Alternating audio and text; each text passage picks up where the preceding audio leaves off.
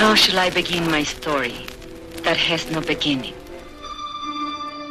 Bienvenue dans l'émission Les 2D. Les 2D, c'est des livres et des rives, une émission de lecture mise en musique.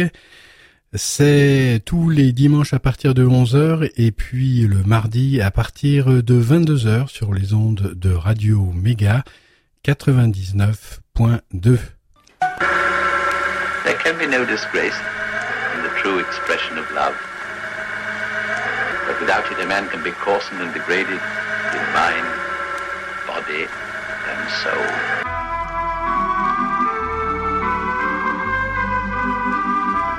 Bonjour à toutes et bonjour à tous, c'est les 2D des livres et des rives, effectivement euh, donc en direct le dimanche matin à partir de 11h et c'est la cinquième lecture d'un livre de Guillaume Laurent qui s'appelle J'ai perdu euh, mon corps. L'histoire c'est euh, Naoufel qui lui arrive plein de tuiles et puis comment il s'est même coupé la main dans un atelier de menuiserie et figurez-vous que sa main recherche son propriétaire.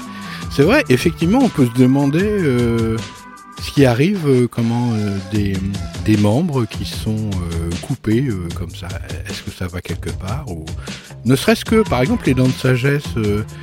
Ensuite, on, ne pense pas les réclamer, mais où est-ce que ça finit cette histoire?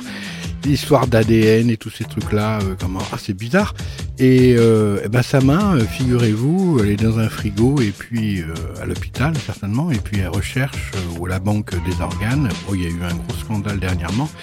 Et elle recherche son propriétaire. Et là, c'est la main qui parle justement.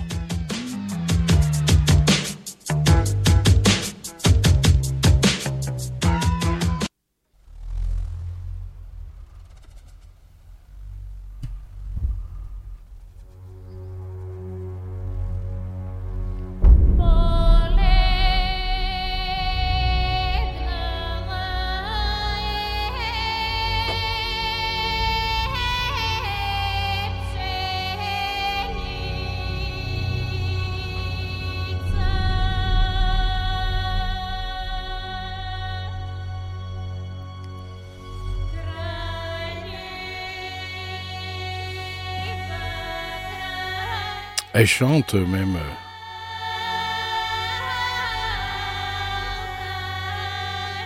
Oh merde, c'était fort euh, dans mes oreilles là. Ah, ça va mieux.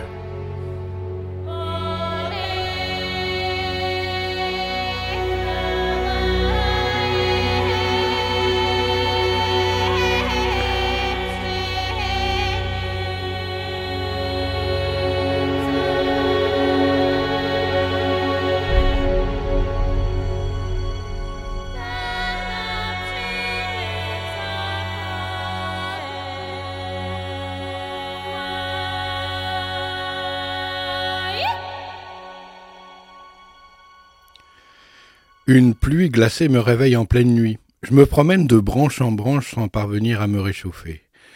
Durant toute la journée du lendemain, il peut, il pleut sans discontinuer. Incapable de me relaxer, privé de rayons de soleil, coupé de toute présence humaine, mes accus ne se rechargent plus.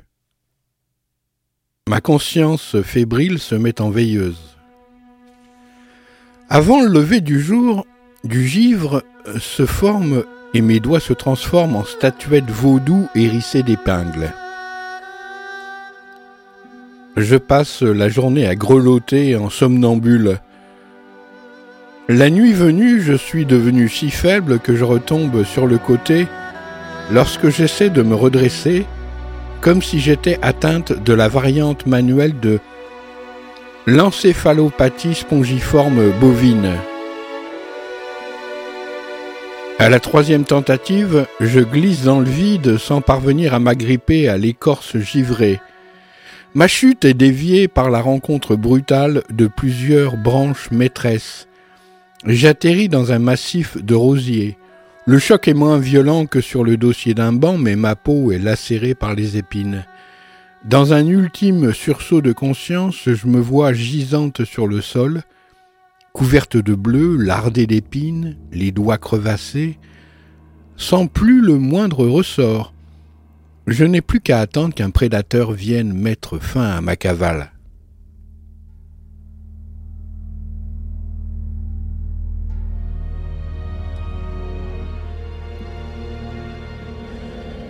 Un faible rayon de soleil suffit à ranimer une étincelle de vie en moi.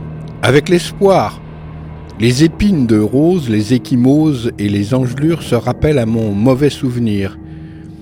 Je ne bouge pas d'un pouce, j'en suis parfaitement incapable. Pourtant, je sais que le destin ne va pas venir me prendre par la main. Si j'ai une chance infime de m'en sortir, c'est en allant de l'avant. Mais je ne sais quel miracle de vitalité, je parviens à soulever un doigt, puis un autre et un millimètre. Après un millimètre, je parviens à mouvoir ma carcasse endolorie.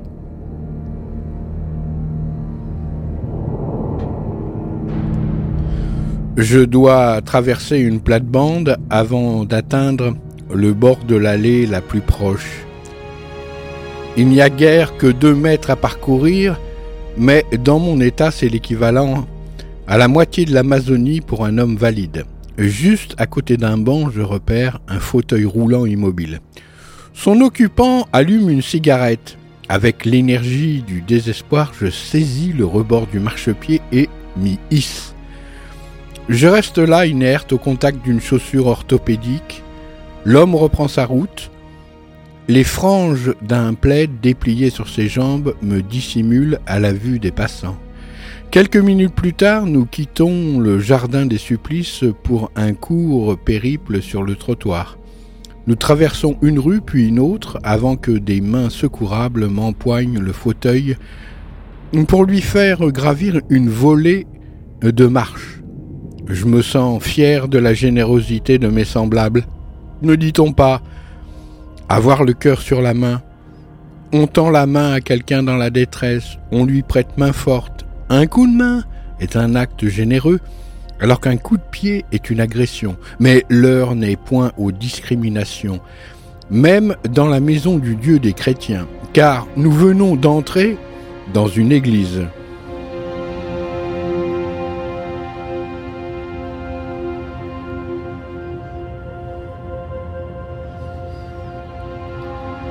Le fauteuil s'arrête à proximité d'un confessionnal. Je me laisse tomber du marchepied pour me faufiler dans un angle mort de la boiserie. Je suis sous les pieds du prêtre. Il a une voix grave qui résonne à l'intérieur du petit édifice. Trois heures durant, je me nourris de cette présence humaine à travers le plancher tout en épilant ma couronne d'épines de rose. Plus tard, Lorsque les talons de la dernière bigote ont cessé de clapoter sur les dalles et que la grande porte s'est refermée en mugissant, je sors de ma retraite. Histoire de me réveiller et de me débarrasser des toiles d'araignée, je me baigne dans un bénitier. J'ai la sensation soudaine que tous les doigts qui ont touché cette eau au fil des heures l'ont chargée d'une énergie magnétique où ma force vitale se retrempe. Malgré la fraîcheur ambiante, je m'attarde à jouer les grenouilles de bénitier. Une fois bien requinqué, j'explore mon domaine avec une certaine curiosité. C'est la première fois que je mets les pieds dans une église, si je puis dire. J'escalade l'autel, explore le tabernacle, tripote les hosties et les burettes. Un effleurement inattendu me fait faire un bond. À ma grande stupéfaction, je découvre que je suis environné de souris grises pas du tout intimidé. J'ai beau me réjouir du fait que la présence de souris garantit, paraît-il, l'absence de rats, rien n'y fait. La panique monte. J'hésite à m'enfermer dans le tabernacle pour la nuit. Mais une meilleure idée me vient. Je rallume tous les cierges d'un grand candélabre avant de me nicher à son sommet, bien au chaud et à l'abri des rongeurs de tout acabit. Le lendemain matin, le couinement de la porte de la sacristie me tire de ma béatitude. Je descends de mon perchoir pour retourner dans l'excavation du confessionnal. Une église étant objectivement le dernier endroit où je peux être susceptible de retrouver mon Seigneur et Maître, il est temps pour moi de poursuivre ma route. À l'affluence soudaine, je comprends qu'on est dimanche à l'heure de l'office.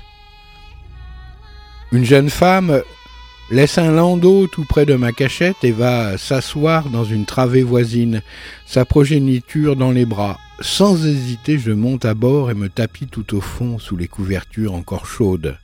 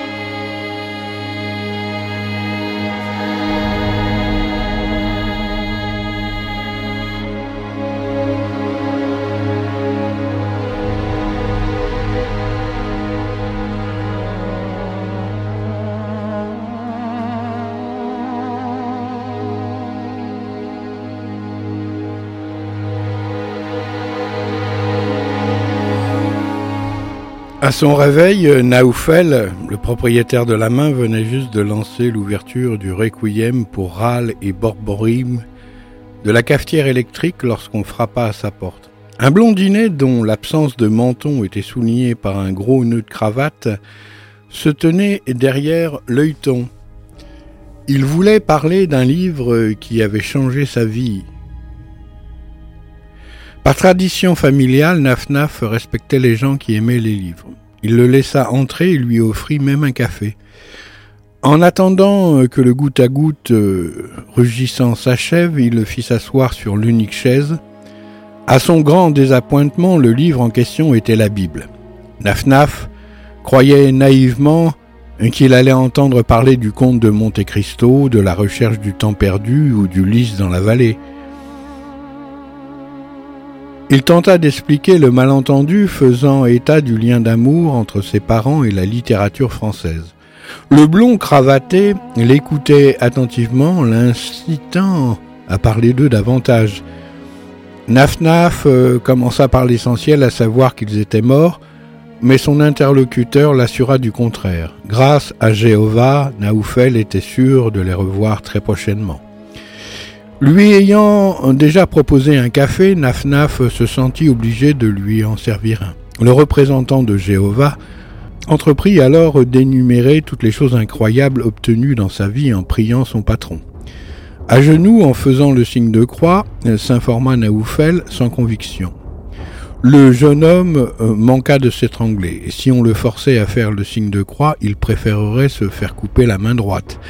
Moi pas, euh, ricana Naoufel, persuadé de le mettre très mal à l'aise par la vue de son moignon, mais il ne fit que provoquer la sempiternelle salve des où, quand, comment. Jéhovah l'a voulu ainsi, le rassura ensuite le témoin professionnel. Naoufel était sûrement susceptible de commettre un crime un jour avec cette main, et Jéhovah, dans sa grande bonté, lui avait épargné l'épreuve en tranchant cette part satanique de lui-même. Le furoncle Sam n'aurait pas fait mieux. D'après lui, si tous les hommes se tournaient vers Jéhovah et priaient, il n'y aurait plus de guerre dans le monde, plus de maladies et plus de morts. Mais si plus personne ne mourait, au bout de quelques années, on se marcherait sur les pieds même au cœur de l'altiplano, objecta Nafnaf. Son hôte avait apparemment l'habitude de ce genre de réflexion, terre à terre, mesquine et bassement cartésienne. Jéhovah, lui, était bien au-dessus de ça. Nafnaf insista quand même pour avoir une réponse. Les élus iraient-ils coloniser l'espace? Qui sait? Émit le géovien de l'air du type initié à des vérités qu'il n'avait pas le droit de communiquer aux profanes.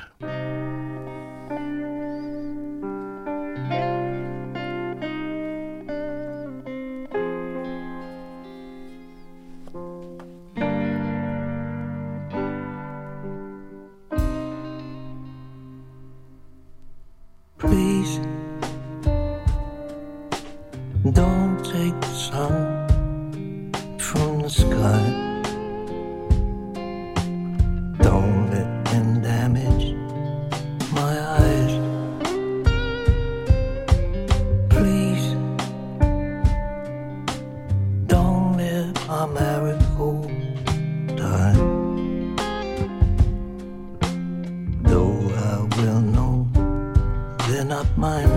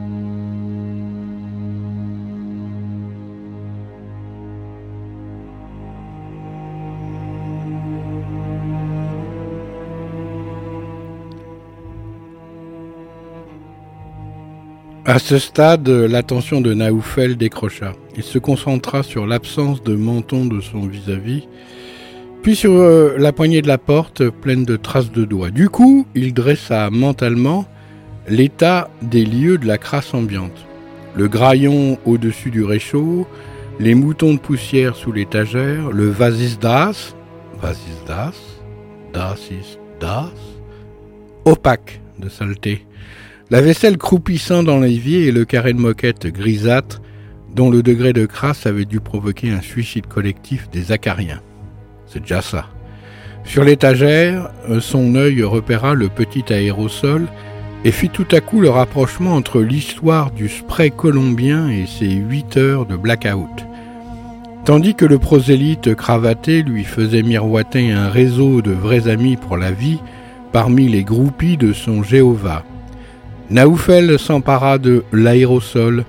Il fit mine de s'en pulvériser sur le dos de la main comme s'il s'agissait d'un parfum, mais il détourna le jet vaporeux sur son visiteur. Le jeune homme éternua et se frotta les yeux. Ça pique, hein risqua timidement Naoufel. Le vendeur de Bible s'était légèrement tassé sur lui-même et regardait dans le vide. Après un long silence d'observation, Naoufel déclara brusquement Jéhovah indigne de nettoyer les chiottes d'Allah.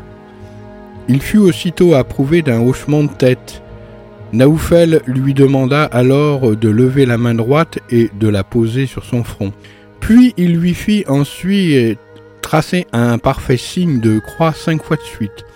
Il parvint ensuite avec la même facilité à lui faire exécuter un bras d'honneur chaque fois qu'il prononçait le nom de Jéhovah.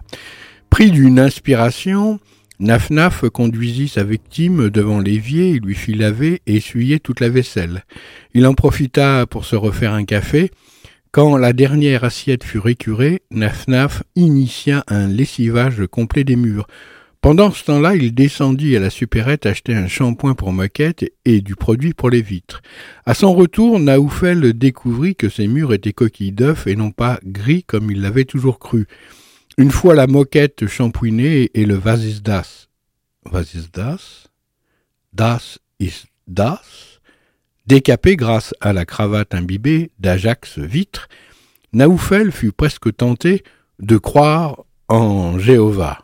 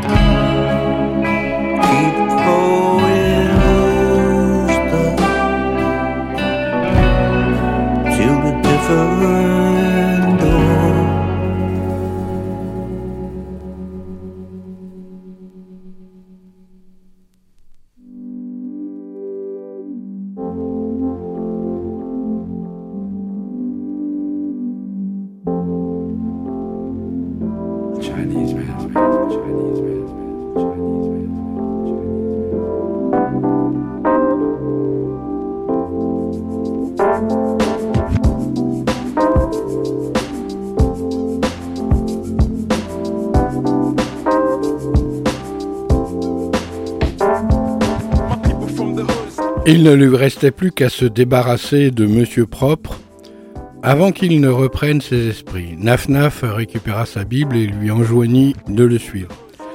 Dans l'escalier, ils croisèrent la vieille russe qui invectiva Naoufel du plus loin qu'elle le vit.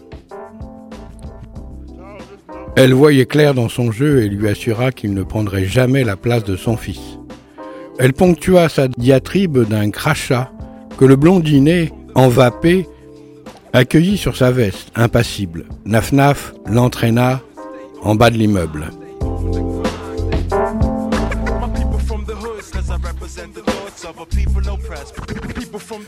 Une fois tourné l'angle de la rue, il poursuivit son chemin sans parvenir à se décider à le larguer comme un animal domestique sur la route des vacances. À la hauteur de la rue du Volga, il lui fit gravir le remblai de la voie de chemin de fer désaffectée de la petite ceinture.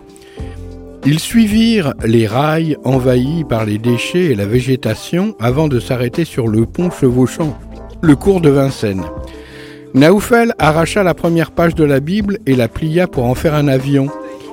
Il enseigna ensuite à son disciple comment le lancer à travers la ramparde au-dessus du terre-plein central. Puis, il lui donna la consigne de continuer page après page jusqu'à la 1300e et dernière, l'abandonnant ensuite à son pliage studieux.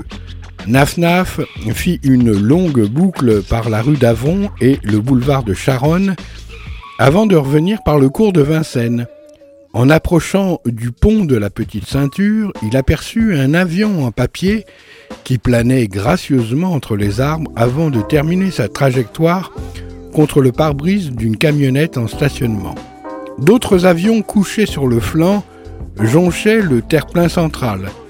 D'autres encore étaient retenus par des branches d'arbres, attendant qu'un souffle de vent les décroche.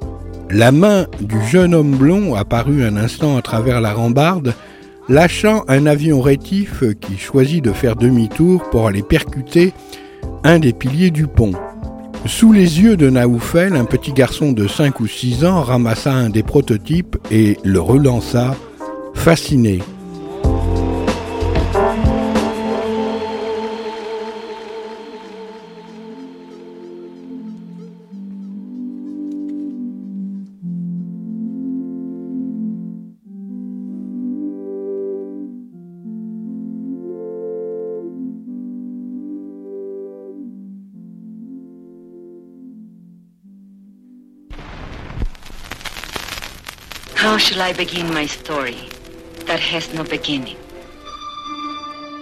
Bienvenue dans l'émission Les 2D. Les 2D, c'est des livres et des rives, une émission de lecture mise en musique. C'est tous les dimanches à partir de 11h et puis le mardi à partir de 22h sur les ondes de Radio Méga 99.2.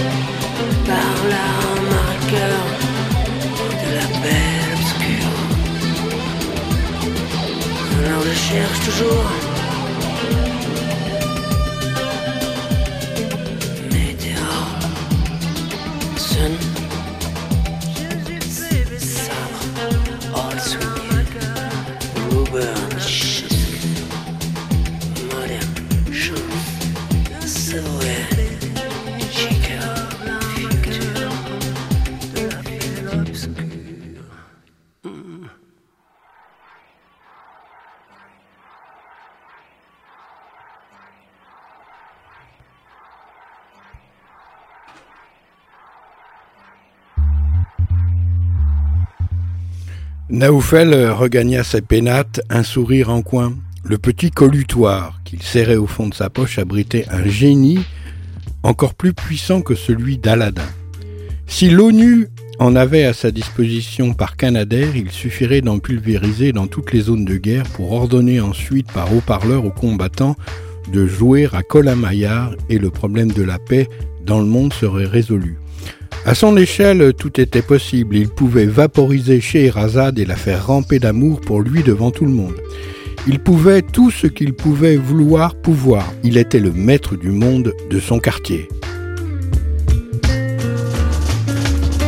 Attention listeners,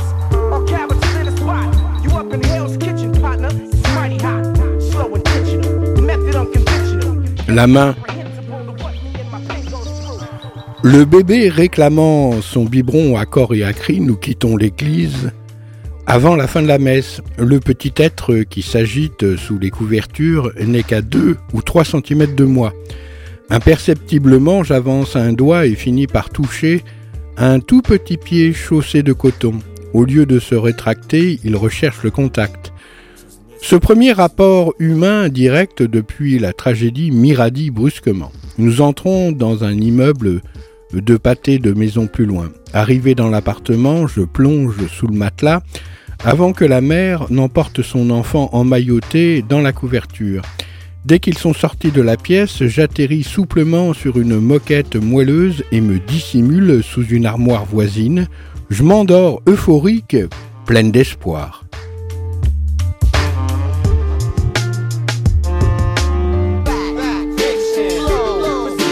Le réveil est un peu brutal, la peau de mon dos est soudain happée par un énorme suçon. L'agresseur, ne parvenant pas à m'avaler, cherche alors à me tirer hors de ma cachette. Ça va très vite, je me retourne, un ongle en m'agrippant à la moquette, avant de crocheter in extremis le fond de l'armoire.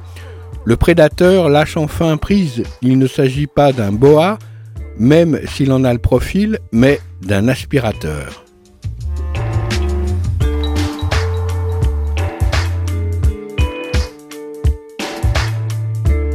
Dès que le monstre s'éloigne, je vais me coller à la plainte, hors d'atteinte de sa gueule vorace. Dans le courant de l'après-midi, la mère et l'enfant partent en balade. Dès que la porte d'entrée claque, je me lance dans un rapide tour des lieux. L'appartement est composé de deux chambres avec un petit salon et une salle de bain. Je déduis d'un rapide examen des produits de toilette que la femme vit seule avec son enfant. Me fais couler un bain moussant dans le lavabo et m'y prélasse une bonne heure. Puis je retourne m'embusquer dans la chambre du bébé pour ne pas me faire surprendre. Plutôt que de retourner sous l'armoire, je me glisse à l'intérieur. La caresse duveteuse des pyjamas et des brassières attise ma hâte de retrouver ce petit corps débordant de vitalité. En attendant la nuit, où je pourrais l'approcher plus facilement, je décide d'élire domicile côté penderie, où quelques vêtements d'homme sont relégués je métamorphose la capuche fourrée d'un anorak polaire en un hamac douillet où je me laisse aller à une douce somnolence.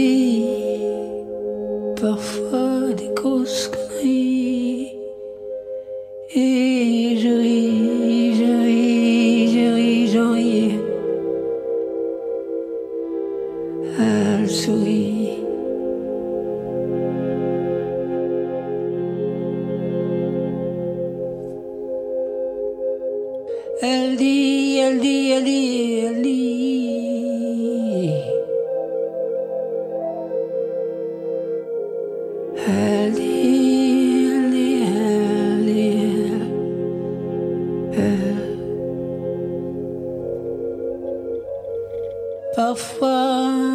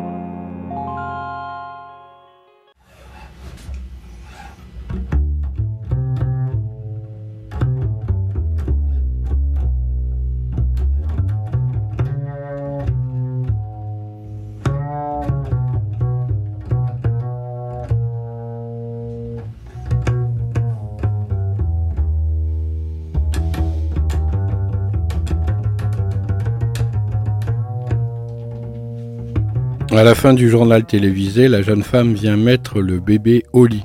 Elle le câline, rajoute une couverture en tricot par-dessus, le nid d'ange, et quitte la chambre. Par prudence, je patiente encore. Je suis bien inspiré car, après avoir mangé un gratin de courgettes surgelées devant une fiction hertzienne, elle vient vérifier le sommeil de son chérubin. Elle borde la couverture et se décide enfin à aller se coucher. Je gravis délicatement l'un des montants du berceau et m'immobilise, paume ouverte à un millimètre du petit torse. À chaque pulsation de son cœur, je sens la vie affluer en moi, intense, presque douloureuse. Le bébé lui aussi perçoit une source de chaleur et se tourne vers moi. Sa main s'avance à tâtons pour toucher cette présence inconnue. Je n'ose pas bouger. Alors la menotte saisit mon index et le garde serré. Ça y est, je suis de nouveau relié à un corps humain.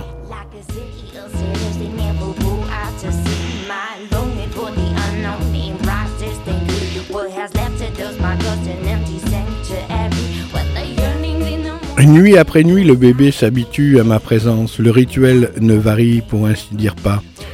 Je guette le moment où sa mère vient le border une dernière fois avant d'aller se coucher et je sors de ma capuche fourrée pour initier la fusion magnétique. Dès la troisième nuit, je sens qu'il m'attend. Il prend mon pouce ou mon index entre ses doigts et s'endort en serrant. Je suis en passe de devenir son doudou, au détriment d'une girafe en plastique et d'un petit éléphant musical. Mais dès que sa mère se réveille pour faire chauffer le biberon du matin, je réintègre mon anorak polaire. Les journées me semblent d'autant plus longues que je déborde d'énergie. Si au lieu de déposer son enfant à la crèche tous les matins avant de se rendre à son travail, sa mère me le confiait, je saurais parfaitement lui donner le biberon et le distraire. Au lieu de cela, je tue le temps à me limer les ongles et à tester les crèmes hydratantes de la maîtresse des lieux. Sinon, perché sur la table basse du salon, je m'exerce d'une chiquenaude à faire tournoyer le plus longtemps possible une pièce de monnaie sur sa tranche. Quand il fait beau, je bronze sur un rebord de fenêtre et lorsque l'ennui est trop fort, j'envoie des boulettes de mie de pain sur la tête des passants.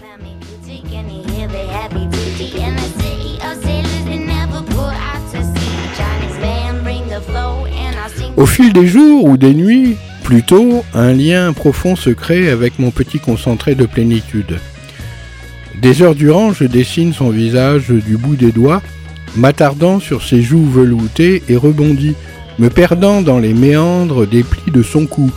Parfois je gambade comme une folle dans le berceau, chatouillant et malaxant tout son corps potelé. Quand ses yeux se posent avec intérêt sur un jouet quelconque, je lui amène je lui remets sa teuteux dans la bouche s'il la perd. En s'endormant, je me charge de toutes les tâches que sa menotte est encore incapable d'exécuter. Quand ses dents le titillent, je lui donne mon petit doigt à mordiller. Lorsqu'il s'endort, je me laisse bercer par ses respirations à plat sur son torse. Ma présence et mon poids le rassurent et le sentiment que j'ai de le protéger contribue à mon extase. Une nuit comme cela, dans un excès de confiance, je m'endors aussi, crispant les doigts à l'unisson de ses rêves. Je suis réveillé par un attouchement doux et agréable.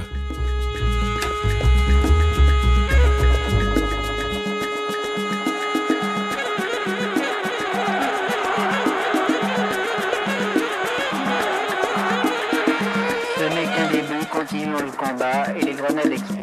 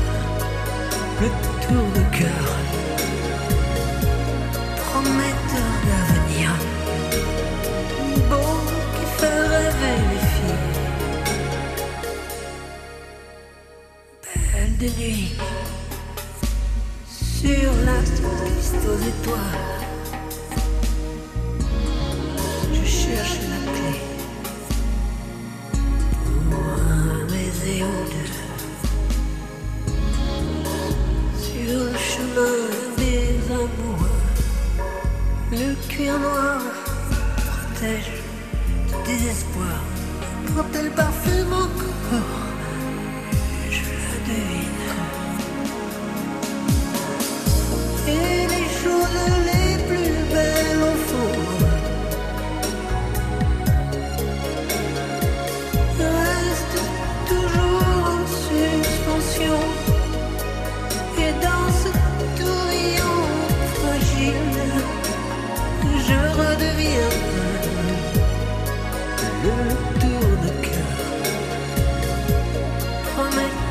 d'avenir, beau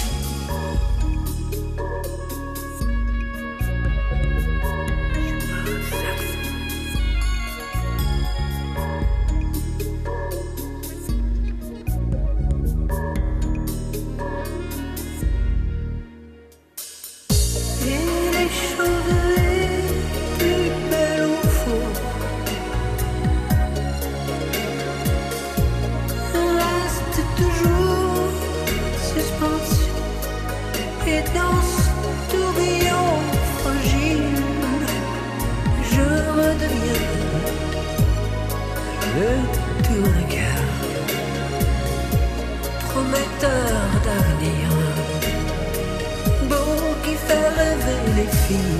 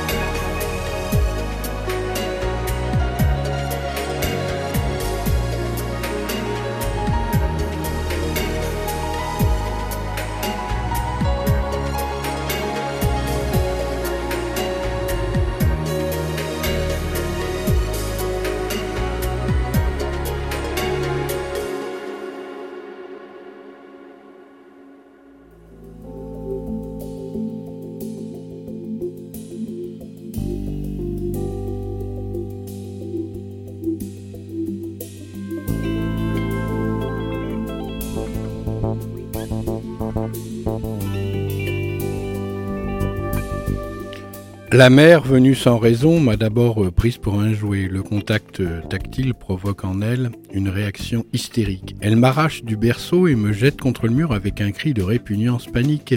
Je me réfugie aussitôt sous l'armoire. Elle attrape le bébé à bras le corps et sort de la chambre en claquant la porte. Je grimpe tout en haut de l'armoire pour me mettre hors de portée. Le temps de déposer l'enfant à l'abri dans le landau, sans doute.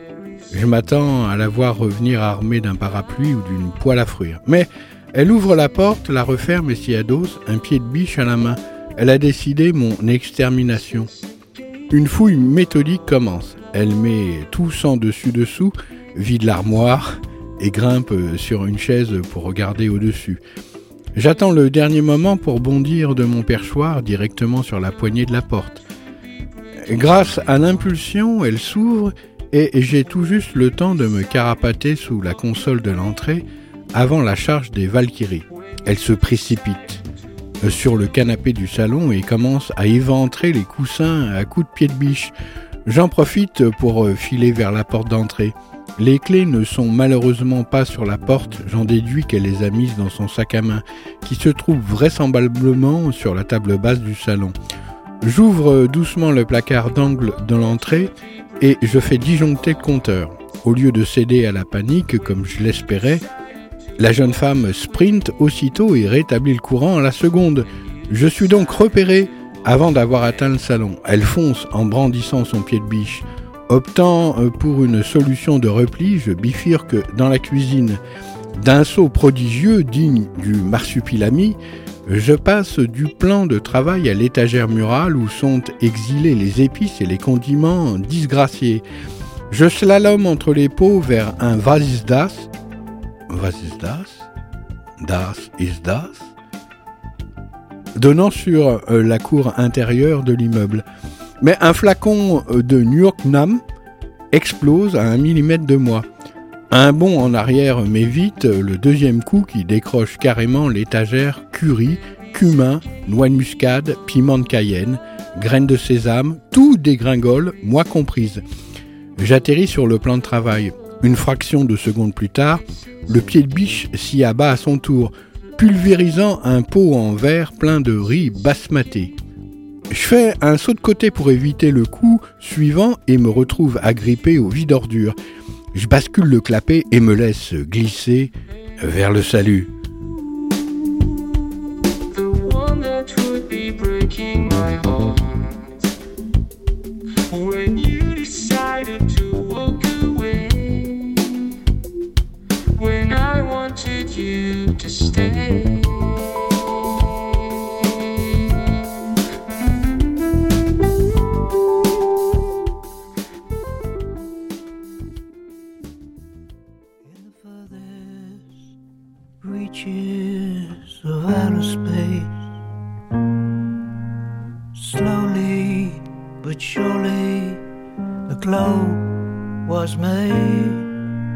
The sprawling sky and the rolling sea ain't nothing compared to the eyes that I see on your little face,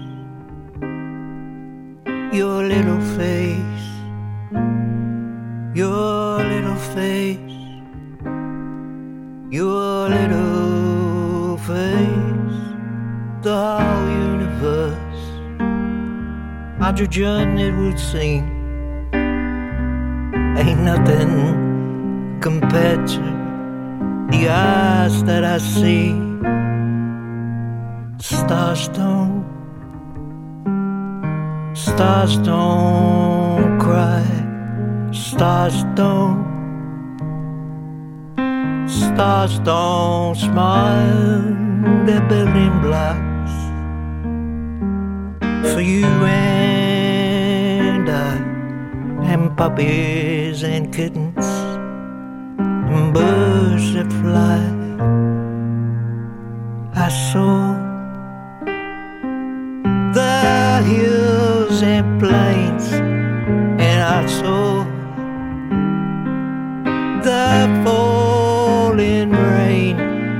Then I saw your little face. Yes, I saw little face.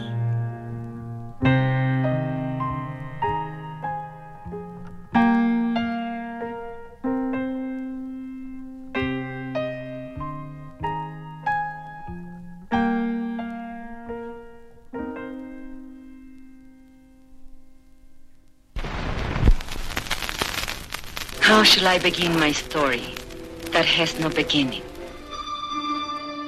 Bienvenue dans l'émission Les 2D. Les 2D, c'est des livres et des rives, une émission de lecture mise en musique. C'est tous les dimanches à partir de 11h et puis le mardi à partir de 22h sur les ondes de Radio Méga 99.2. There can be no disgrace in the true expression of love. But without it, a man can be coarsened and degraded